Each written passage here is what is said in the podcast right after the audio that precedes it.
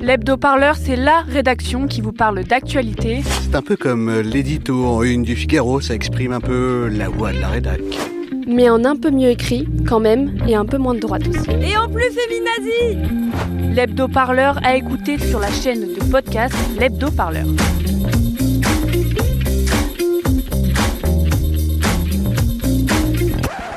Salut à tous et à toutes, j'espère que vous allez bien et surtout que vous prenez soin de vous. Je suis très heureux de vous retrouver cette semaine pour un nouvel épisode de Penser les luttes. Et avant de démarrer, je prends un instant pour faire appel à votre soutien. Si ce podcast et l'ensemble des contenus que vous propose Radio Parleur existent, c'est grâce au travail de salariés, de bénévoles engagés dans ce projet. Et pour que cela continue, nous avons besoin de vous, auditeurs et auditrices, de votre soutien financier. Vous êtes les seuls à pouvoir nous acheter. Rendez-vous donc sur radioparleur.net, vous cliquez sur l'onglet Faire un don. Et si côté argent c'est un peu compliqué en ce moment, eh bien n'hésitez pas à simplement faire tourner l'information. Ce sera déjà d'une grande aide pour nous. Dans tous les cas, merci, merci d'être toujours plus nombreuses et nombreux à nous écouter. Vous étiez plus de 30 000 au mois de janvier à écouter les podcasts de Radio Parleur. Alors, cette semaine, on se penche sur une question brûlante actuellement dans le débat politique, la laïcité et particulièrement son application à l'école. Le terme est omniprésent en ce moment dans la parole gouvernementale et le concept est au cœur des enjeux soulevés par le projet de loi séparatisme. Il est actuellement débattu à l'Assemblée nationale.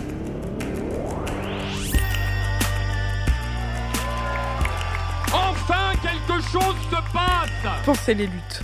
Pensez les luttes, Quelque chose, mais quoi? Votre podcast hebdomadaire sur Radio Parleur. Il faut arrêter de parler en notre nom. Parce qu'on est assez grand pour parler, on est assez grand pour prendre la parole. On en a ras-le-bol d'entendre des phrases de merde. Une émission pour penser ensemble les mouvements sociaux. Peu importe ta couleur, peu importe ton appartenance sexuelle, peu importe qui tu es, peu importe ce que tu manges, ce combat t'appartient.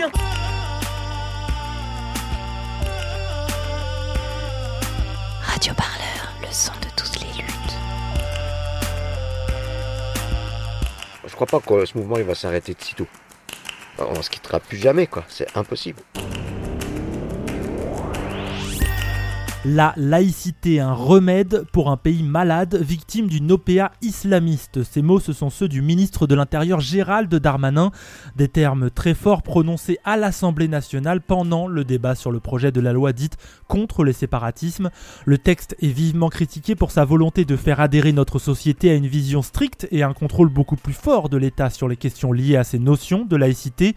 Un mot tant utilisé que sa signification semble plus que jamais vague, alors que l'idée est centrale dans le roman national français.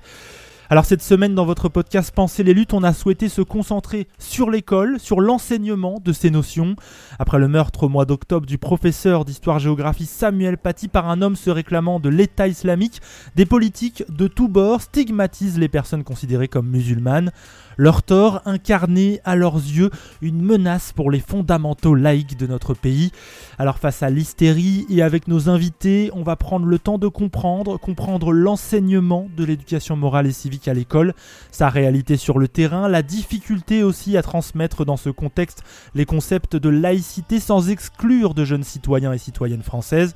Vous l'avez compris, le programme est chargé et ça commence toujours par un son d'introduction. On parle de la laïcité lorsqu'il y a des attentats commis par des gens qui, en l'occurrence l'assassin de Samuel Paty, n'a pas été à l'école de la République française. Chaque fois, on se tourne vers l'école et on lui demande dans l'urgence, dans l'émotion, de revenir euh, à la laïcité, comme si elle allait euh, euh, résoudre ces problèmes de sécurité. En réalité, la laïcité est enseignée, l'école est républicaine, il y a une continuité, et je crois que pour l'enseigner, la première chose, c'est de venir sur la raison, sur les faits, c'est ça la laïcité, sur l'argumentation.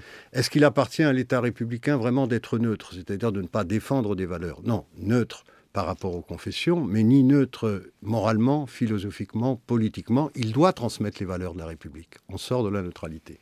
Donc quand on parle de l'État neutre, c'est insuffisant. Confondre, comme on le fait en ce moment, et comme je l'ai connu déjà en 2015.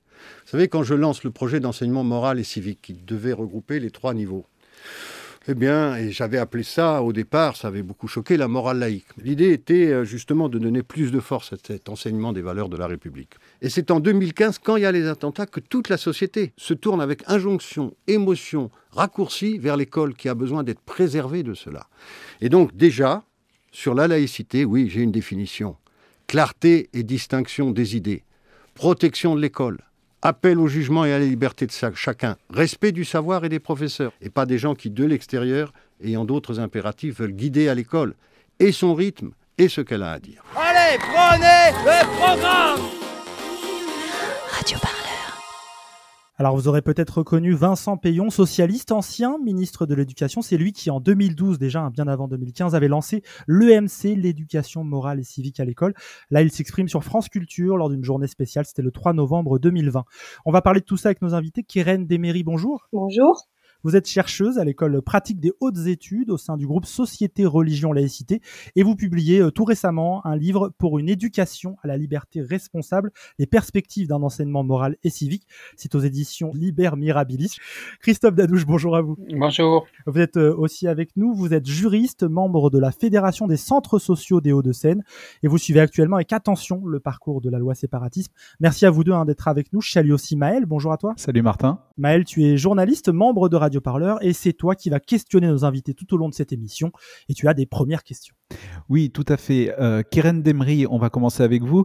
Alors, euh, dans cet archive que nous venons d'écouter, Vincent Payon euh, évoque l'éducation morale et civique. De quoi s'agit-il? Alors, c'est très intéressant parce que euh, justement, en fait, ce qu'il évoque, c'est le projet qu'il avait à l'origine d'instaurer une morale laïque qui, au fur et à mesure, est devenue un enseignement laïque de la morale puis un enseignement moral et civique. Et ce qui est très intéressant, c'est que depuis le début, euh, beaucoup de personnes justement euh, parlent de l'éducation morale et civique. Mais l'objectif de, de, de, ce nouveau programme, de ce nouvel enseignement moral et civique, justement, c'était de faire en sorte qu'il y ait une transversalité euh, quant à l'enseignement donc de la divulgation de certaines valeurs et que l'on puisse euh, réfléchir avec les élèves notamment sur euh, ben, tout ce qui concerne, euh, tout peut toucher la notion de laïcité, mais que ça se fasse de manière constructive, ou d'ailleurs, hein, c'est ce qu'il disait dans son dans, dans, dans l'extrait qu'on a entendu, où on puisse développer le, le jugement moral et critique de l'élève.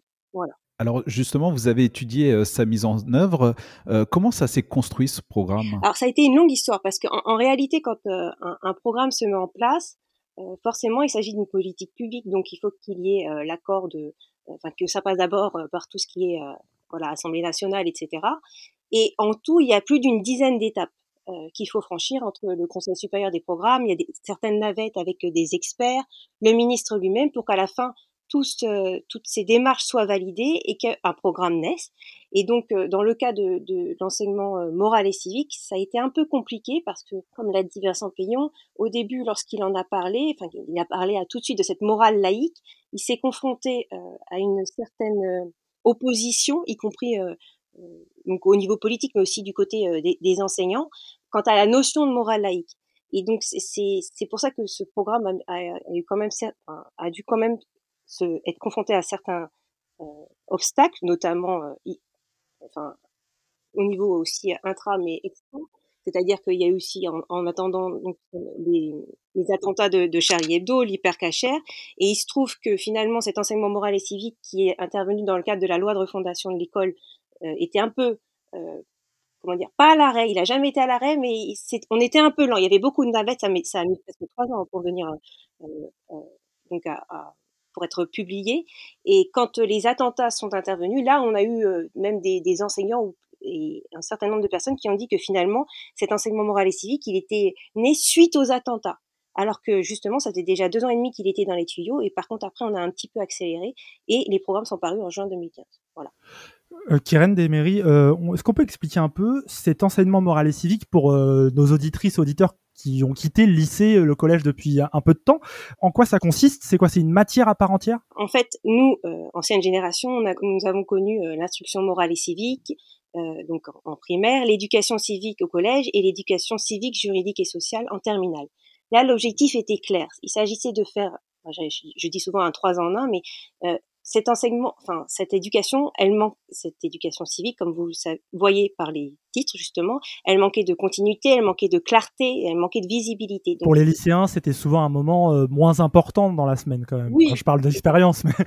oh, mais complètement, il faut dire ce qui est. Et l'objectif, c'était d'en faire justement un enseignement. Et qui dit enseignement dit transversalité. Donc là, en fait, on ne raisonne plus maintenant en termes de matière ou discipline, mais d'un enseignement qui veut dire que tout la communauté éducative, tant au sein de l'établissement que même à l'extérieur, puisqu'on ouvre la, porte finalement à, des intervenants extérieurs, que ce soit des associations ou à la réserve citoyenne.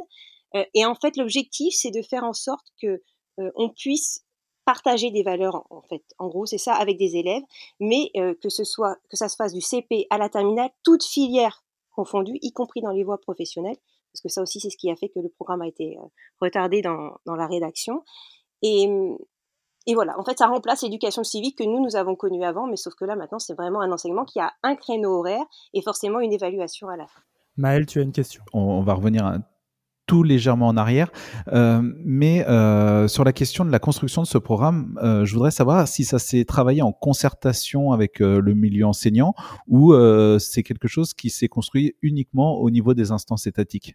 C'est très intéressant comme question parce que justement, quand les programmes de 2015 sont parus, après il y a une, ils ont été remaniés et là il n'y a pas eu toute cette consultation.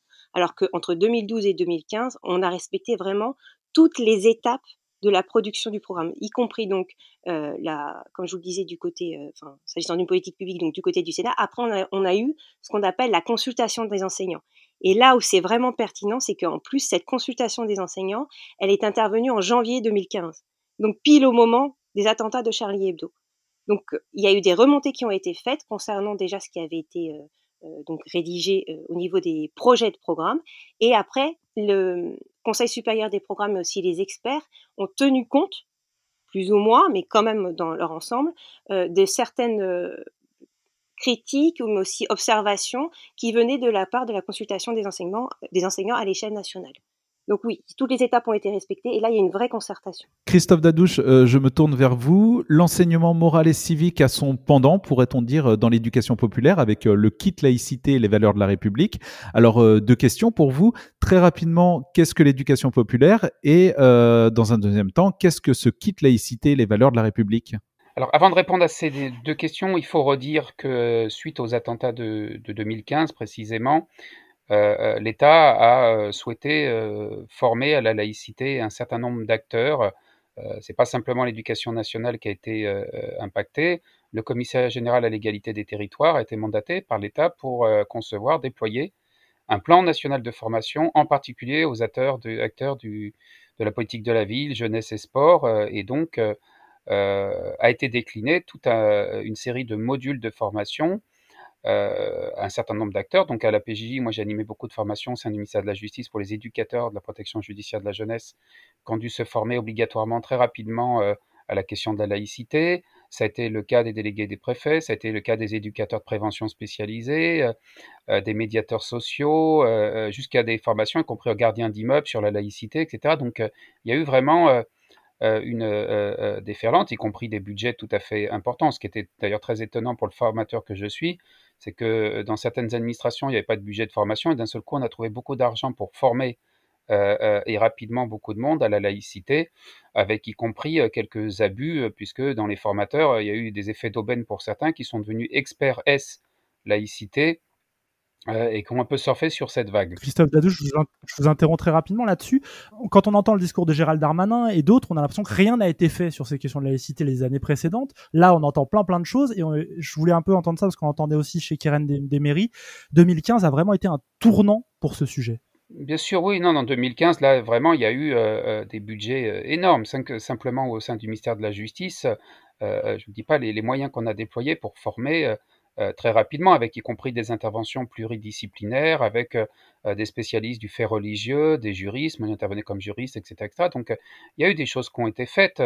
Et donc du coup, pour répondre à la question de, de, Maël, l'éducation populaire donc a été évidemment directement concernée parce qu'elle intervient sur des territoires particuliers. donc il a fallu former les, animateurs, les éducateurs de l'éducation populaire avec, euh, ils avaient une expertise, euh, l'éducation populaire sur le, la laïcité, parce que si on est dans l'éducation populaire, on est sur la construction du libre arbitre, sur la, la réflexion, sur l'autonomie, et donc du coup, on s'est senti assez légitime pour aborder ces questions du vivre ensemble, de la différence.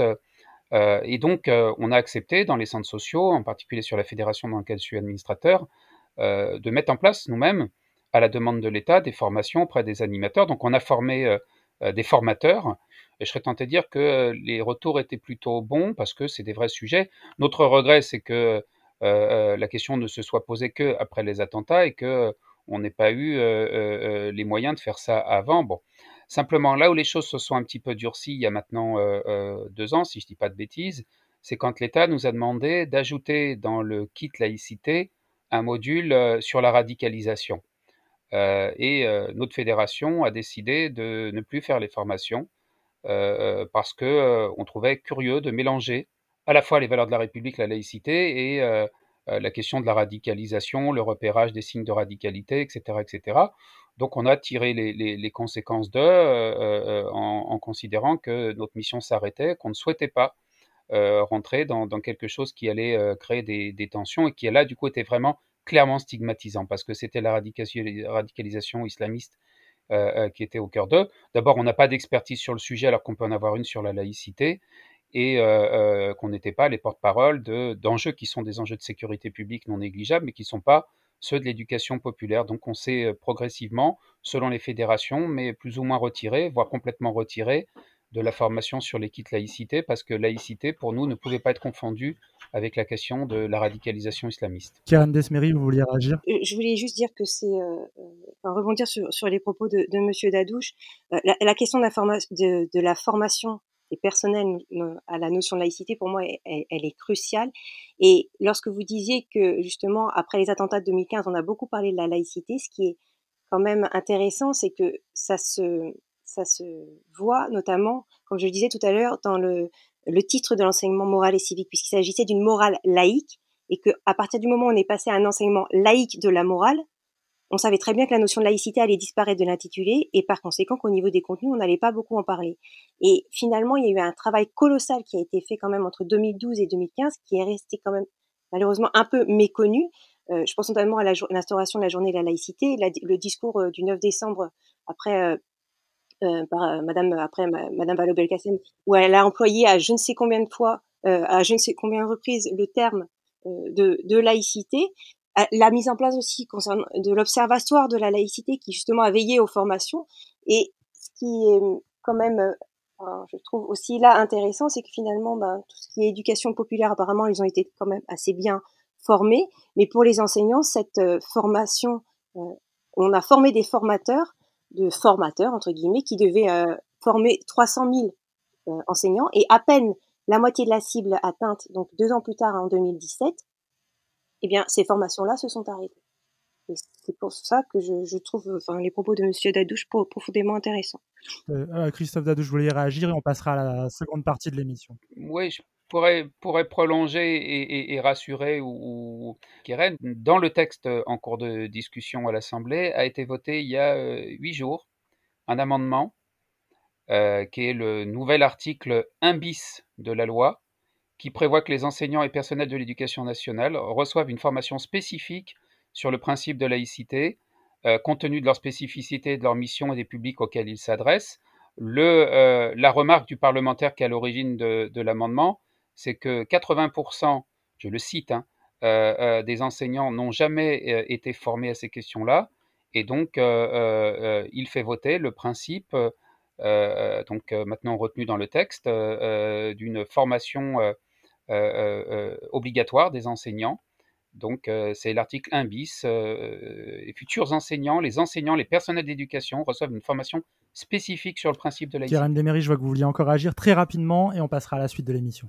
Oui, ben justement très rapidement, et c'est là que c'est très intéressant parce que ces formes, euh, enfin ces formations euh, avaient lieu, que ce soit en formation initiale ou continue, et donc euh, ben voilà, elles ont été arrêtées. Et ce qui est intéressant, c'est qu'après les les, les attentats de Samuel Paty, elles ont enfin repris. Christophe Dadouche, Karen Demery, on va maintenant aborder la deuxième partie de notre émission. Enseigner les notions de laïcité dans les classes, à l'école ou ailleurs, c'est toujours particulier. En tout cas, c'est différent de la théorie. Ça se heurte aux réalités sociales, à l'esprit critique des élèves, des apprenants ou apprenantes. Cette différence entre théorie et application concrète, c'est ce qu'a expérimenté la secrétaire d'État à la jeunesse, Sarah El Haïry. C'était en octobre dernier. 130 jeunes se sont réunis à Poitiers pour la dixième édition du Réseau Jeunes. C'est un événement organisé par la Fédération nationale des centres sociaux. L'idée, une semaine d'échanges et de débats. Pour 2020, le thème, c'était la laïcité, justement, et la secrétaire d'État était l'invité final de cette semaine de réflexion commune. On écoute un petit reportage sur le sujet. Totalement hypocrite de parler de laïcité, alors qu'il y a plein de discriminations euh, dans toutes les écoles, lycées, universités. Le ton est direct, les propos assumés. Ces jeunes venus de toute la France racontent les mêmes histoires, des discriminations liées à leur origine ou leur religion, dans la rue ou à l'école. Malgré le fait qu'il y ait des lois qui, sont, qui soient imposées dans cette République, il reste tout de même de fortes inégalités. Euh, il faut qu'elles soient vraiment réellement corrigées parce que c'est de, la pure discrimination et c'est vraiment grave. Par exemple, euh, les professeurs qui portent des croix, c'est visible et ça, on leur dit rien. Par contre, quand c'est quelqu'un qui porte un voile et tout, on l'interdit de, de le mettre. Après cinq jours de débat, les jeunes ont des propositions concrètes pour la secrétaire d'État, notamment des cours de religion à l'école et le droit d'en revêtir les symboles. Je pense qu'à l'école c'est peut-être possible, mais au lycée je comprends pas que ce soit interdit parce que c'est un âge où on est grand, on est assez développé pour faire ses propres choix. Je pense que la loi elle a été faite il y a très longtemps et qu'en fait euh, on a évolué et que du coup la loi elle devrait évoluer. Euh, par rapport à nous. Mais face à la représentante d'un gouvernement républicain, le message passe mal. Sarah El Haïry tente de rassembler les jeunes autour de la Marseillaise. Une initiative mal comprise. Je ne trouve pas que la Marseillaise soit quelque chose de pertinent, puisque les religions, c'est la paix. Oui, les débats sont vifs, mais ils sont nécessaires, parce qu'aujourd'hui, notre pays, notre histoire, et, nos, et notre responsabilité, c'est de donner les outils à chacun de répondre à ce combat. Ce combat est féroce, mais nous le mènerons avec fermeté.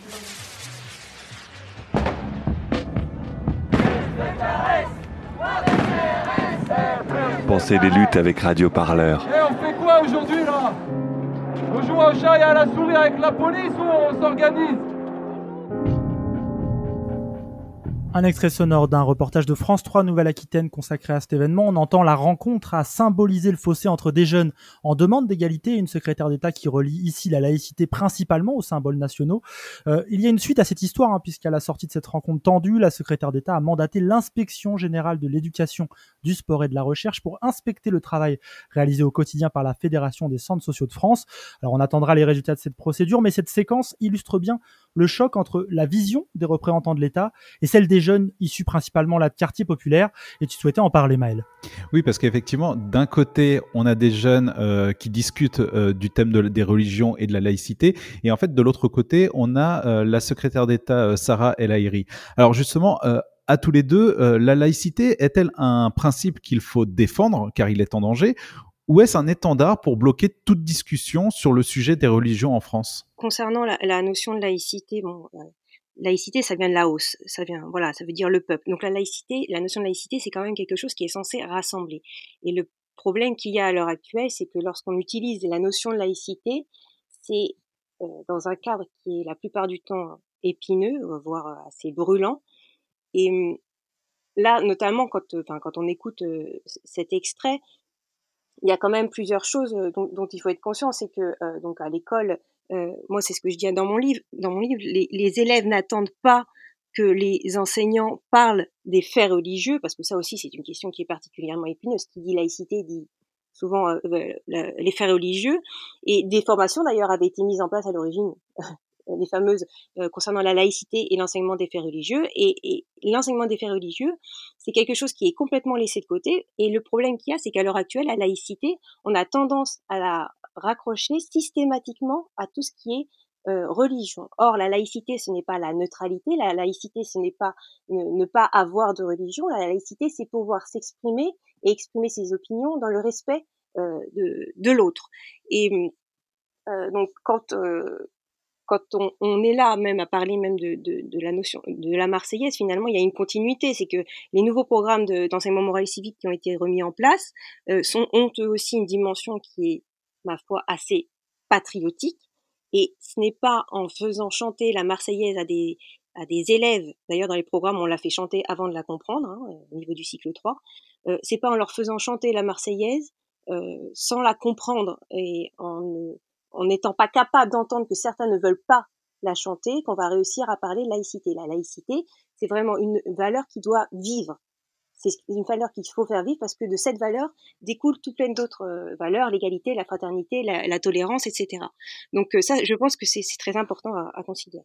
Ce que vous dites, c'est qu'il y a une sorte de confusion entre les symboles patriotiques et la laïcité. On mélange un peu ces deux choses-là? Ben, Ce que je dis, c'est que les programmes de MC ont, ont pris une, une direction qui est, ma foi, vraiment patriotique. On a, par rapport au programme de 2015, on, demande mais c'est entre l'hymne national, l'hymne européen, donc après le, chant de la Marseillaise, même le, drapeau, enfin, ces notions-là sont, employées mais quatre fois plus que dans les programmes de 2015. Et d'ailleurs là, les programmes euh, ont été donc réécrits, mais il y a tout un travail qui est fait en parallèle par rapport au service national euh, universel pour qu'il y ait cette notion d'engagement de, donc dans la patrie, dans l'importance de la République, alors que l'enseignement moral et civique euh, s'est fait donc comme, enfin, comme je dis dans mon livre, pour éduquer à une liberté responsable. Et, et l'objectif au départ, c'était d'instaurer un, un, cadre dans lequel on pouvait discuter donc de, de toutes ces valeurs, mais euh, de manière entre guillemets paisible. Il y a des pédagogies d'ailleurs qui avaient été mises en place euh, dans les programmes de 2015 qui ne figurent plus maintenant, mais qui euh, incitaient à développer l'esprit critique, le jugement moral, et pareil dans le respect de chacun. La laïcité, ce n'est pas que la religion, c'est pas que lié à la religion. Et ça, les profs ont, aussi, euh, il y a un énorme manque de formation par rapport à ça. Et juste euh, une dernière chose, tout, à l'heure, Monsieur Dadouche expliquait qu'il y avait 80% des enseignants qui avaient n'avaient pas été formés. Le problème qu'il y a eu aussi, c'est qu'il y a des enseignants, des enseignants, comme il disait, mais qui, qui ont été vraiment mal formés. Voilà. Et ça, c'est des, des, choses à, à, prendre en considération. Christophe Dadouche? Oui, moi je trouve que les, les, le petit son qu'on vient d'avoir est intéressant parce que là on a une attitude d'une ministre non laïque, euh, euh, typiquement, parce que la laïcité, euh, ça vient d'être dit par Keren, c'est euh, la hausse, le peuple réuni qui discute et euh, qui accepte la liberté d'expression. la fermeture de la ministre qui se braque et qui envoie l'hymne national et ensuite diligente une enquête montre bien qu'on est tout, sauf dans une attitude euh, laïque au sens vraiment euh, euh, strict du terme, c'est-à-dire une réflexion avec de la contradiction. Alors, dans ce que les jeunes ont pu dire ce jour-là, il y a des choses sur lesquelles je suis en parfait désaccord, mais c'est pas la question. C'est pas la question. On a le droit d'être en désaccord sur un certain nombre de lois. Ce qui est inquiétant dans ce qui est dit par un des jeunes qu'on vient d'entendre, c'est qu'il dit ces lois doivent changer, c'est des lois d'un autre temps. Mais la loi de 1905, c'est une loi libérale. Ce qui est terrible, c'est qu'elle a été galvaudée dans les sorties euh, euh, politiques et évidemment dans les textes récents encore plus, et qu'on arrive à faire que des jeunes ne voient pas dans cette loi une loi d'émancipation qui permet la construction d'un débat, de la contradiction, et voient en cette loi de 1905 une loi restrictive. Elle ne l'est pas. On devrait avoir justement tous à se battre pour le respect de, cette disposition. Et, euh, qu'est-ce qui fait qu'elle a été galvaudée? C'est que progressivement, on a essayé d'en faire une loi de contrôle et pas une loi de liberté, d'exercice de liberté, la liberté de croire, de ne pas croire, etc., etc. Euh, euh, euh, et, c'est inquiétant. Ils ont raison de faire le lien avec la discrimination parce qu'en vérité, et, c'est assez bien traduit par Bobero et, et d'autres, la laïcité, elle a été utilisée. C'est un porte-étendard pour un certain nombre de, de, de, réacs, de gens qui refont la guerre d'Algérie, d'autres qui refont ceci ou cela, pour en découdre avec l'islam. Et, et, et, et c'est ça, c'est les sorties sur le pain au chocolat, c'est les sorties sur, etc., etc. Je ne vais pas vous faire ici la chronologie depuis 10 ou 15 ans de, de propos qui, au nom de la laïcité, sont des propos, des propos clairement islamophobes. Et quand ces jeunes disent on est discriminé, on est discriminé, c'est pas la loi de 1905 qui les discrimine, pas du tout, au contraire. Euh, c'est le, le, la perception qu'on essaye d'en de, de, donner, c'est l'utilisation, l'instrumentalisation de cette loi de 1905 qui serait une loi de, combat. Elle n'est pas une loi de combat. Il y avait une tentative très forte au moment du débat en 1905. Certains voulaient que ça soit une loi de combat, avaient souhaité d'ailleurs que euh, euh, les religieux prêtent serment euh, devant euh, la République, que ça soit une loi non pas de séparation de l'Église et de l'État, mais d'une loi de domination de l'État sur les églises. Euh, et ils n'ont pas gagné le match euh, en 1905, ceux qui souhaitaient que ça soit un combat. Euh, et c'est plutôt une loi pacifique, libérale. Justement, dans ces cas-là, comment est-ce qu'on parle citoyenneté et démocratie avec les jeunes? Oui, en fait, ben, on en parle par l'intermédiaire ben, justement de, de, de l'enseignement moral et civique. Et qui dit citoyenneté et démocratie dit, dit valeur. Et c'est l'objectif, c'est justement de partager et de discuter de valeurs. Et c'est en ce sens que l'enseignement moral et civique pouvait marquer et a, à mon, enfin, à mon avis, euh, marqué un tournant euh, quand il a été instauré en 2015. Karen Demery, euh, vous travaillez aussi avec des personnes en situation de fragilité comme euh, les prisonniers ou les jeunes mineurs isolés. Euh, comment on enseigne l'EMC avec ces personnes? En fait, j'enseigne en, en, en, milieu carcéral, donc dans le quartier mineur et le quartier majeur, donc l'enseignement moral et civique. Et il se trouve que euh, dans le quartier mineur, les cours sont obligatoires, donc la question ne se pose pas quant à l'enseignement moral et civique. En revanche, dans le quartier majeur, c'est sous, enfin c'est du volontariat. Hein. Il, y a, y a, une fiche avec les présents, mais ce, n'est pas obligatoire. Et ce qui a été, enfin cette expérience pour moi, elle a été vraiment formidable et elle l'est, enfin en dehors du confinement bien sûr, parce que finalement j'ai réussi à parler donc de, de laïcité forcément, mais aussi de liberté, de limite. Et je vais parler de liberté en prison ou même du droit des femmes. c'est quand même des sujets égalité homme-femme, c'est des sujets qui sont ma foi un peu épineux. Et et c'est pour ça que euh, lorsque je parle vraiment de, lorsqu'on parle d'enseignement moral et civique, souvent il est mis à part dans, les programmes et fait quand on a bouclé, euh, ben, ne serait-ce que le programme d'histoire géo, parce que même si c'est censé être euh, enseigné de manière transversale, c'est souvent les professeurs d'histoire géo, dans 80% des cas, qui, s'en chargent. Et ce qui est regrettable, c'est de ne pas réaliser à quel point cet enseignement moral et civique peut être une pépite quant à la prévention des violences en milieu scolaire, mais aussi la réinsertion et moi, j'ai vu des, détenus, enfin j'ai entendu des détenus hein, qui me disaient, mais madame, ce que vous faites avec nous, là, c'est trop tard, fallait le faire avant. Et avec eux, on pouvait aborder euh, sans problème la notion de laïcité, la notion, eux aussi les faits religieux, faire des, passerelles et surtout, mais par des pédagogies attractives. En fait, le MC, c'est pouvoir instaurer un cadre où on peut échanger, discuter et partager. Alors, ce que je trouve intéressant avec votre profil, euh, Karen euh, Demery, c'est que euh, vous avez à la fois étudié la mise en œuvre de cet enseignement moral et civique, mais en plus, vous, vous enseignez ce domaine. quelle est la marge de manœuvre pour les enseignants? Bon, la, la, liberté pédagogique, c'est ce qui caractérise donc le, métier de l'enseignant. moi, je vois en, en milieu carcéral, faut dire ce qui est, tout support peut être considéré comme voilà, comme une arme. Hein. Un crayon, faut récupérer tous les crayons à la fin de l'heure. Les feuilles, c'est pareil. Donc, on est obligé de faire appel à des pédagogies euh, pour le moins attractives. Et hum, ce qu'il faut savoir, c'est que, par exemple, je parle des détenus parce que c'est vraiment avec eux que, je suis, mais c'est leur seule, entre guillemets, leur seule sortie. Donc, euh, en fonction de l'humeur de chacun, euh, ce qu'il faut réussir, c'est faire en sorte que ce moment-là, ce soit, entre guillemets, leur moment, où ils, puissent, où ils peuvent se sentir libres d'échanger. Et, moi, je pense qu'il y a une énorme marge de valeur, euh, de, manœuvre, lapsus, euh, pour les pour les enseignants donc par rapport à cette EMC parce qu'il y a énormément de sujets que l'on peut aborder, mais dans un cadre paisible. Voilà. Et, comme on disait tout à l'heure, la notion de laïcité, c'est c'est pas quelque chose qui doit être abordé dans des moments épineux. Et il y a des enseignants avec qui ça se passe très très bien, et puis d'autres, ben, justement, je proposais maintenant qu'on a bien vu comment fonctionne euh, l'enseignement de cette EMC euh, sur le terrain, que ce soit en prison, à l'école, etc., de défocaliser un peu sur la jeunesse et de traiter, de prendre la direction de Montpellier. Euh, à Montpellier, le maire socialiste Michael Delafosse a publié une charte de laïcité. Il exige que les associations qui bénéficient de subventions bah, la signent, cette charte de laïcité, pour pouvoir agir. de nombreuses associations ont refusé de la signer d'ailleurs. Hein, ça va jouer au tribunal administratif dans les prochains mois, prochaines semaines. Christophe Dadouche, euh, c'est pas sans rappeler la tentative de Valérie Pécresse qui avait eu lieu au niveau de la région Île-de-France. Elle avait fait publier une charte de laïcité en 2017 qui a été retoquée ensuite. Euh, vous aviez œuvré à l'époque à faire retoquer cette dernière. C'est quoi cette opposition à ces chartes qui se multiplient dans les institutions?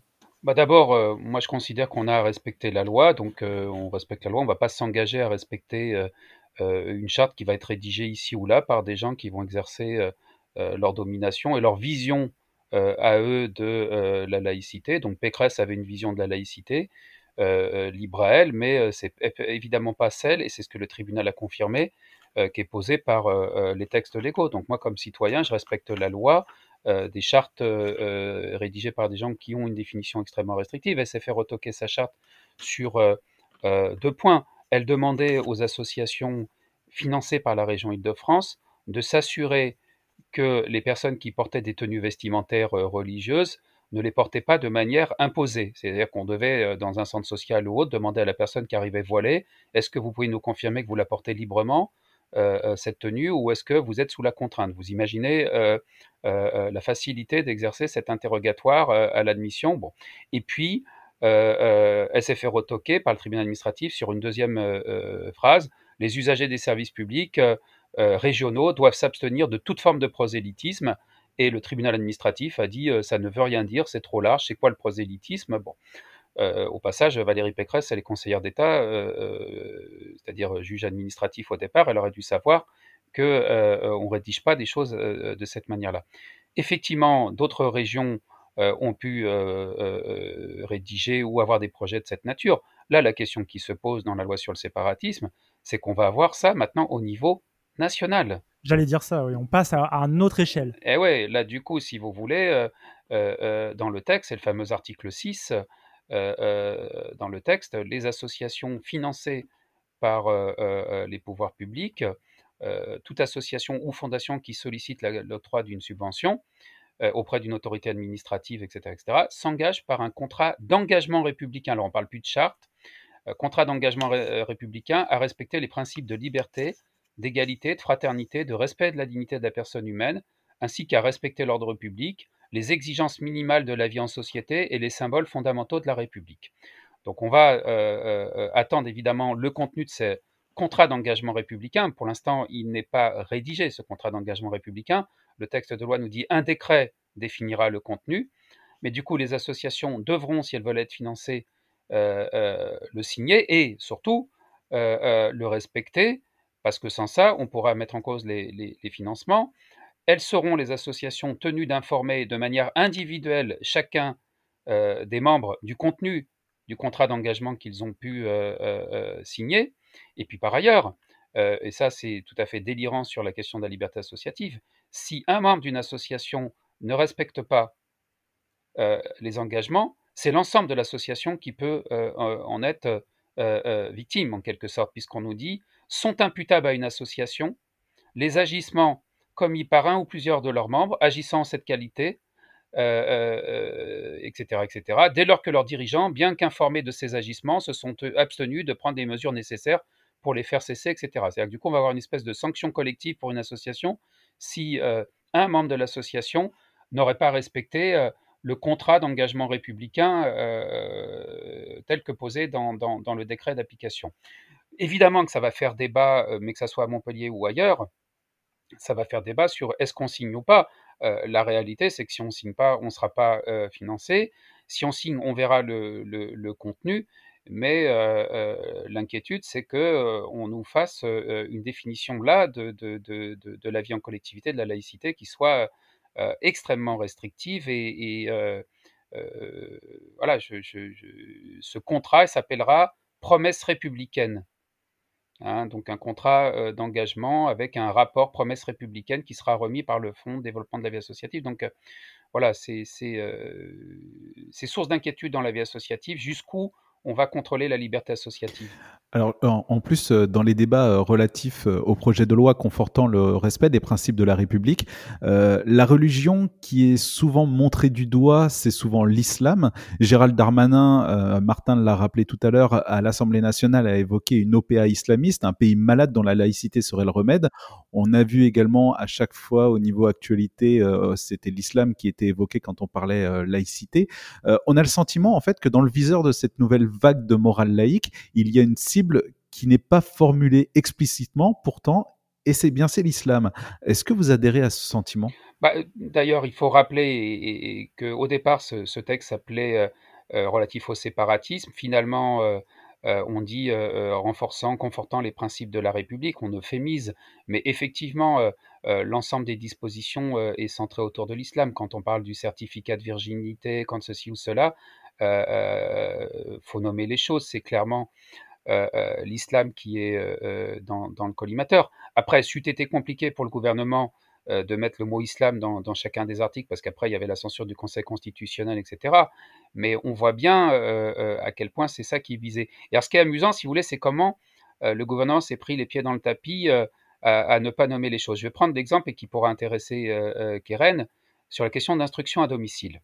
Il s'agit de durcir les conditions de l'instruction à domicile parce qu'en vérité, ce que l'on veut éviter, c'est les salafistes qui profitent de l'instruction à domicile pour euh, euh, euh, faire de l'endoctrinement, etc. Sauf qu'on ne peut pas l'écrire comme ça. Donc on dit désormais, on va interdire l'instruction à domicile, c'est l'école qui est obligatoire et basta. Et aussitôt, on voit apparaître plein de gens qui, pour des raisons tout à fait légitimes, disent Ouais, mais attendez, nous, on en a besoin, mon enfant, il est malade, est-ce qu'on peut obtenir une dérogation? Il y a les gens du voyage qui ont dit Ouais, mais nous, instruction à domicile, comme on se déplace, c'est absolument essentiel pour nous. Est-ce qu'on peut obtenir une dérogation? Il y a les parents dont les enfants font du sport ou des activités artistiques intensives qui font qu'ils ne peuvent pas trouver une place à l'école, qu'on demandait une dérogation. Et donc finalement, on en arrive à plein de dérogations. Il reste plus que les, euh, musulmans salafistes qui n'ont pas obtenu la dérogation. Mais c'est assez intéressant la construction de cette loi parce que on veut viser l'islam, mais on ne peut pas l'écrire. Et donc aussitôt, ça porte atteinte aux droits fondamentaux d'un certain nombre d'autres euh, euh, euh, bénéficiaires de, l'instruction à domicile. Là, ils sont vraiment pris les pieds dans le tapis et donc ils ont réussi à multiplier les exceptions. Donc on dit l'instruction à domicile est interdite, sauf, sauf, sauf, sauf, sauf, sauf, et vous avez cette exception, voilà, ciblée. Karen, Keren pardon, Demery, six ans après sa mise en œuvre, l'enseignement moral et civique vise-t-elle finalement à considérer les enfants, les jeunes, comme des auteurs de la démocratie? Bah, Je pense que ça devait être l'un des objectifs au départ. Maintenant, si, on en est là, je, ne sais pas. Il y a eu tellement de modifications dans, ces programmes. Moi, ce, qui m'embête par rapport aux modifications qui ont été apportées, c'est que toutes les pédagogies qui permettaient de, de discuter euh, de manière, comme je le disais tout à l'heure, paisible, euh, de différentes valeurs euh, entre et avec les élèves, toutes ces pédagogies ont été enlevées. Et le, ce qui est vraiment dommage, c'est que cet enseignement moral et civique, au lieu d'être entre guillemets retravaillé pour qu'il y ait encore plus de, de, une dimension morale beaucoup plus importante, on, on, a il, a, il, a, perdu cette dimension morale euh, et à la place, on y a mis une, une dimension beaucoup plus euh, nationaliste et patriotique. Et, et pour moi, c'est pas, enfin, c'est pas, c'était pas l'objectif de, de, départ. Et c'est, voilà, l'enseignement moral et civique, euh, son objectif, c'est d'éduquer à une liberté responsable. Et justement, euh, Kieran Demery, on, on, va en profiter. On vient de faire un peu le bilan, qui est un bilan un peu, un peu noir malheureusement de cette évolution de l'EMC. Euh, on voulait terminer pour une dernière partie et se poser la question bah, de comment on peut agir euh, pour faire un EMC qui soit plus respectueux, plus utile. Euh, ça passe peut-être par une autre manière de faire à l'école.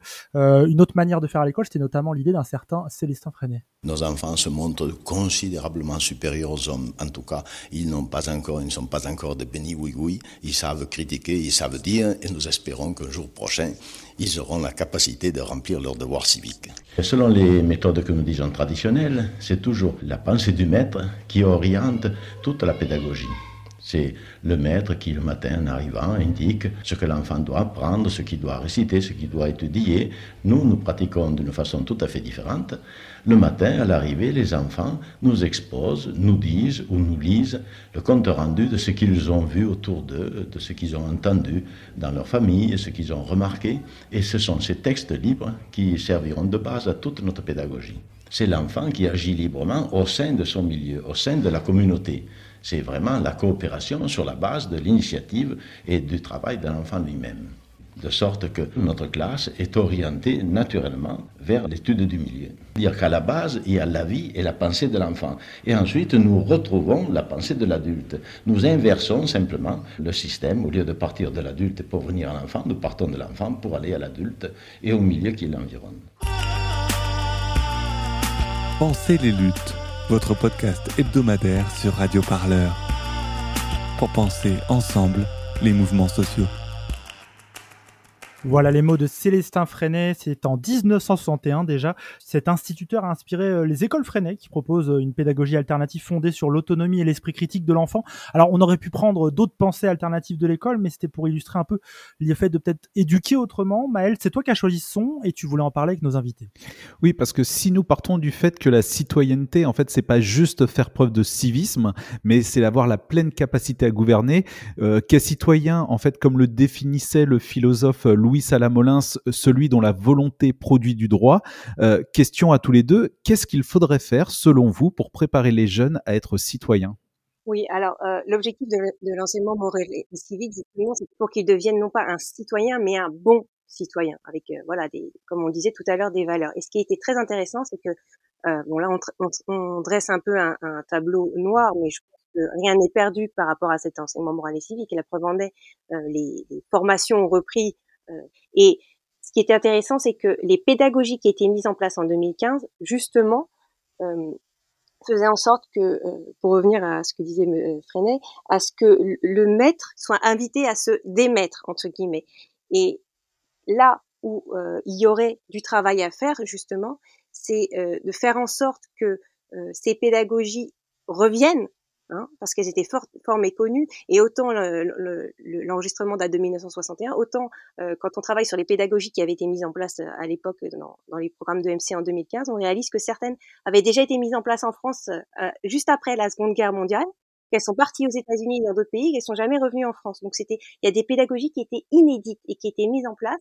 Et ces pédagogies, avant même qu'elles aient pu être testées entre guillemets sur le terrain, qu'on ait pu en voir les résultats, elles ont été évincées et enlevées dans les programmes de, euh, d'ajustement de 2018. Est-ce que c'est pas ça, euh, Keren Demry, euh, un des problèmes que, qu'a, l'institution éducation nationale avec l'EMC, l'éducation morale et civique, c'est qu'en fait, elle, ne, elle se pratique d'une manière différente des autres matières et d'une manière qui n'est pas descendante Enfin, pour moi, ça peut être un atout justement que ça se fasse pas de manière descendante parce que ça peut être justement le fameux moment privilégié des élèves. Quand j'étais, à un moment, j'avais donc, je suis allée sur le terrain dans une école de primaire et il y avait ce qu'on appelle le, conseil d'élèves. Et, le conseil d'élèves, c'est une pédagogie, enfin, c'est une technique pédagogique qui permet aux, élèves vraiment d'avoir leur moment à eux, de, de parler de ce qui s'est bien passé dans la classe, de ce qui s'est moins bien passé. Et concernant l'éducation, cet enseignement moral et civique, le problème qu'il y a eu, c'est que quand il a été mis en place, il y avait ces fameuses formations, il y avait plein de choses nouvelles. Et les profs, enfin les professeurs n'ont pas eu le temps de s'approprier cet enseignement. Et, et moi, ce qui me, ce qui me déroute, c'est quand les programmes d'ajustement ont été ben, publiés, et j'ai plein d'enseignants qui ont dit, oh, bah, de toute façon, on a déjà eu les programmes de 2015, maintenant c'est encore remodifié, remodifié, remodifié, et finalement, ils prêtent pas forcément attention à, cet enseignement. Et comme je le disais tout à l'heure, à l'origine, ça devait être un enseignement, donc quelque chose de transversal, et le fait est que pour des raisons de commodité en 2015, comme les professeurs d'histoire géo, notamment au collège, perdaient une demi-heure dans leur créneau horaire, on leur a dit, c'est vous qui vous en chargez, mais l'objectif, c'était que ce soit quelque chose qu'ils puissent divulguer avec leurs collègues.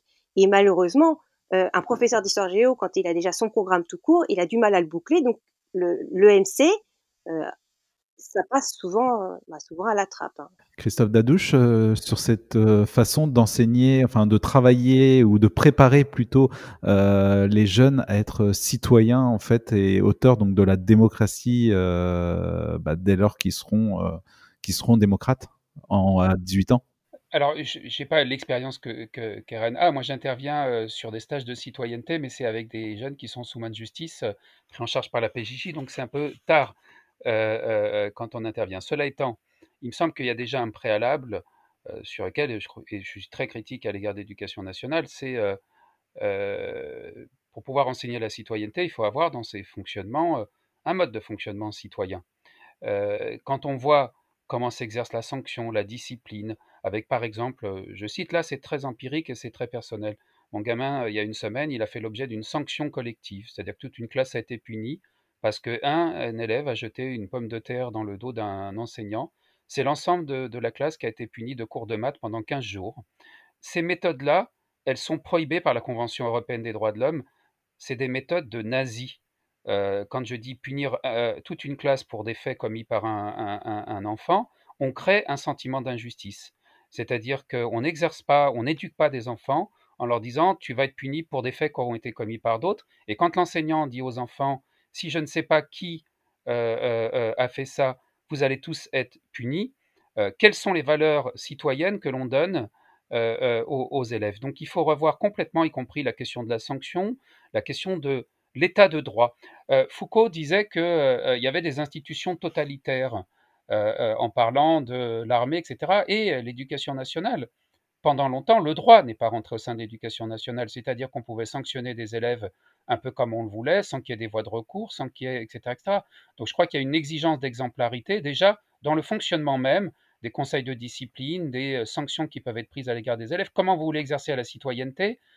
Si vous n'avez pas le respect de principes fondamentaux d'un état de droit donc ça, c'est la première remarque. Ensuite, euh, évidemment, moi, mon grand regret pour enseigner le droit à des adultes, c'est que pour certains, ils découvrent les questions juridiques de fond qui n'ont jamais été abordées avant. Et je, voilà, quelle est la part que le droit occupe dans la formation des, élèves? Ils n'ont pas décidé d'être juristes, mais ils n'en demeurent pas moins que la question d'un état de droit, des libertés individuelles, etc., etc. C'est des choses qui sont malheureusement assez peu enseigné. La question de la liberté d'expression, ça s'arrête où, ça commence où? Assez peu enseigné.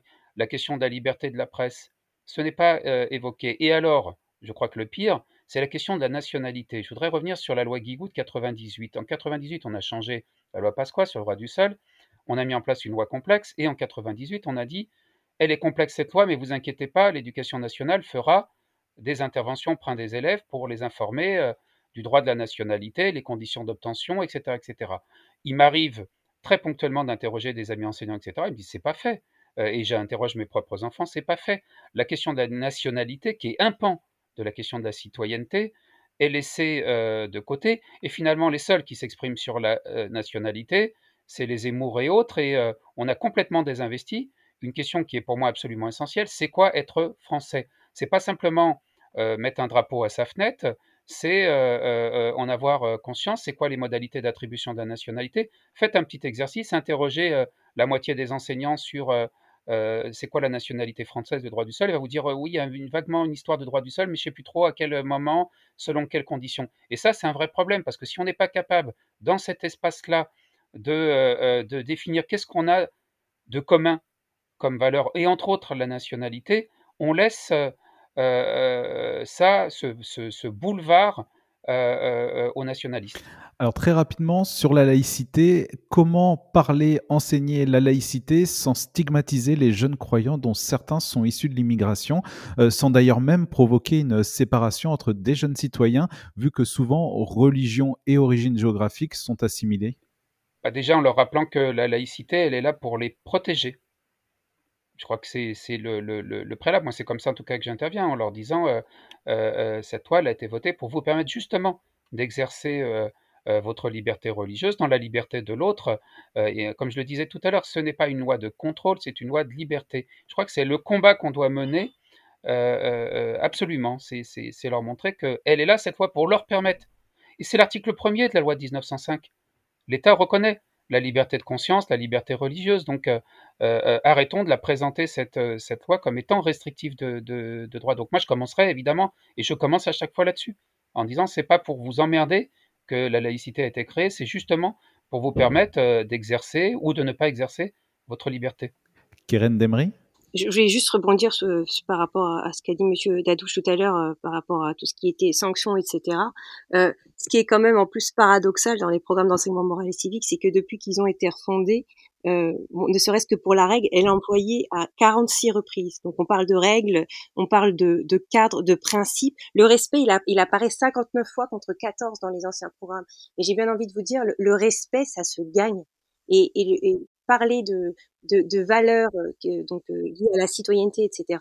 C'est un pari, c'est un challenge. C'est vrai que c'est pas forcément facile, mais euh, ça pourra se faire que euh, dans des euh, à partir du moment où l'école arrive à se bah là c'est vraiment ce que disait Bobéro à, à remettre à se remettre en question quant à, sa, quant à son rapport à la notion de laïcité. Et moi, à l'origine, ce qu'il faut savoir, c'est que lorsque je me suis attardée sur cette mise en place de la morale laïque, euh, ma question de départ, c'était de savoir dans quelle mesure un enseignement moral et civique, ou donc la mise en place de cette morale laïque, pouvait prévenir les violences en, milieu scolaire, les violences et les micro-violences en milieu scolaire, et éduquer à la citoyenneté. Et ce qui est très intéressant, c'est que finalement, on réalise ben, que ce soit, ben, ce que disait Monsieur Dadouche, euh, à la PJJ ou même ben, en, en milieu carcéral, on a des résultats qui sont très encourageants, mais que ce travail, il doit être fait en amont. Et ça, l'école peut le faire je dis pas qu'elle est toute seule justement, mais, l'éducation de l'élève aujourd'hui, on peut pas parler de, euh, enfin, elle se fait par le groupe de pères à l'école et dans la famille, et, et l'école a son rôle à jouer là-dedans, euh, notamment par le euh, par le biais de l'EMC. Vous l'avez un petit peu euh, exprimé, on va essayer de, de, de, le mettre un petit peu plus en lumière et c'est là-dessus qu'on terminera puisque euh, l'émission arrive euh, malheureusement déjà à son terme. Mais quelle doit être la place des éducateurs et éducatrices au sens large, c'est-à-dire les enseignants, les enseignantes, les animateurs, les animatrices, les éducateurs, les parents dans ce travail? Cette place, elle est centrale, c'est-à-dire, mais il doit y avoir une là aussi, là encore, c'est l'objectif, c'était et c'est l'objectif de l'enseignement moral et civique avec euh, ce qu'on appelle notamment la réserve citoyenne, où des intervenants extérieurs peuvent euh, euh, venir, qu'ils soient donc, qu'ils appartiennent à des associations, que ce soit des, des, parents ou des juristes ou bah, justement des personnes comme Monsieur Dadouche, etc. Et des, des, experts en la matière. Et en fait, il faut absolument pas qu'il y ait comment dire, une, distinction où chacun resterait à sa place. Là récemment, il y a notamment un kit de laïcité qui a été mis en place euh, à, destination des parents, mais je crois que c'est il y a huit jours, même pas, il y a, une petite semaine, pour que les, parents comprennent mieux en quoi consiste la notion de, laïcité par rapport à ce qui se passe euh, avec leurs enfants, parce que c'est pareil, signer la charte de la laïcité, c'est très intéressant, mais si on ne sait pas ce que ça veut dire, notamment à l'école, euh, ben voilà, on, on va pas aller loin. Et donc euh, l'objectif, c'est de faire en sorte que tous, que ce soit les parents, les associations, mais aussi l'école, puissent participer à cette éducation à la liberté responsable. Et l'EMC, pour ça, c'est une pépite. C'est vraiment le l'enseignement qui fait qu'on peut ouvrir les portes de l'école. Christophe Dadouche, un dernier mot? Oui, non, non, je partage ce qui vient d'être ce qui vient d'être dit. Je pense qu'il y a un enjeu de, de, de formation de, de l'ensemble des professionnels et, et, particulièrement euh, des professionnels en, en, en première ligne. Euh, que l'on forme ceux qui sont euh, dans les SPIP ou la PJJ, ils sont en seconde ligne, mais euh, euh, les éducateurs de rue, il y a, un, enjeu absolument essentiel. Les animateurs, il y a un enjeu essentiel. Les outiller sur ces sujets-là, qui sont des sujets sensibles. Souvent, je dis, il y, a, deux sujets sensibles dans la formation des professionnels. Il y a euh, les questions religieuses et les questions de sexualité. C'est vraiment, euh, si on veut un peu élargir, c'est les sujets casse-gueule par définition qu'on n'ose pas aborder, sur lesquels on est un peu léger. L'éducation nationale a aussi la même difficulté sur la question de l'éducation à la sexualité. Euh, on en parle beaucoup là en ce moment autour du consentement, etc. Mais c'est vraiment euh, pour moi les, sujets euh, absolus et qu'il ne faut pas écarter. Après, ça pose la question de quels sont les moyens que l'on a pour former les professionnels.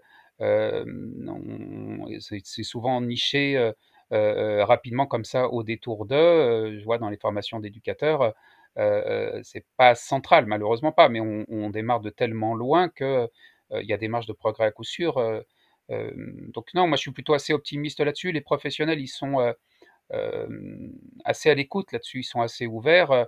ils sont gênés parce qu'ils sentent bien qu'on les forme maintenant à ces questions-là un peu tardivement, alors qu'ils n'étaient pas outillés. Moi, je me rappelle la, résistance des professionnels de la PJJ quand a été mis en place les premières, premières formations sur la laïcité. Euh, et ils venaient à reculons en disant viens nous emmerder le lendemain des attentats avec ce sujet-là. Et puis après, ils sont ressortis de là en disant putain, c'est vachement intéressant. J'ai appris plein de trucs sur le fait religieux, sur l'anthropologie religieuse, etc. Donc, euh, ils sont euh, ces professionnels à l'écoute, ils ont besoin d'eux. mais il ne faut pas que ça soit parasité par des sorties politiques qui tous les jours sapent et, et qui déconstruisent ce qu'on essaye de construire péniblement. Oui, on retombe un peu ce que disait Vincent Payon dans le son du début de cette émission, de protéger l'école, de protéger l'éducation de, de, de ces aléas d'actualité. C'est ça, clairement.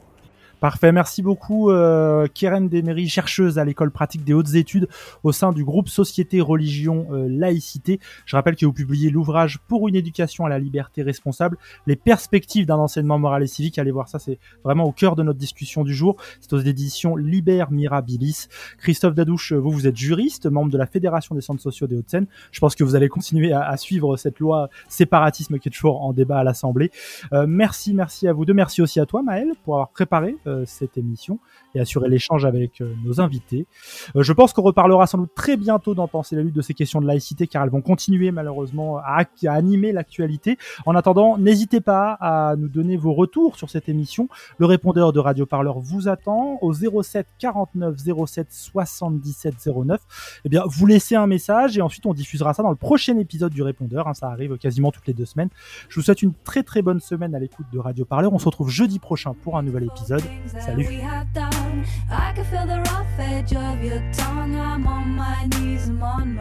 Radio Parleur, le son de toutes les luttes. Écoutez-nous sur radioparleur.net.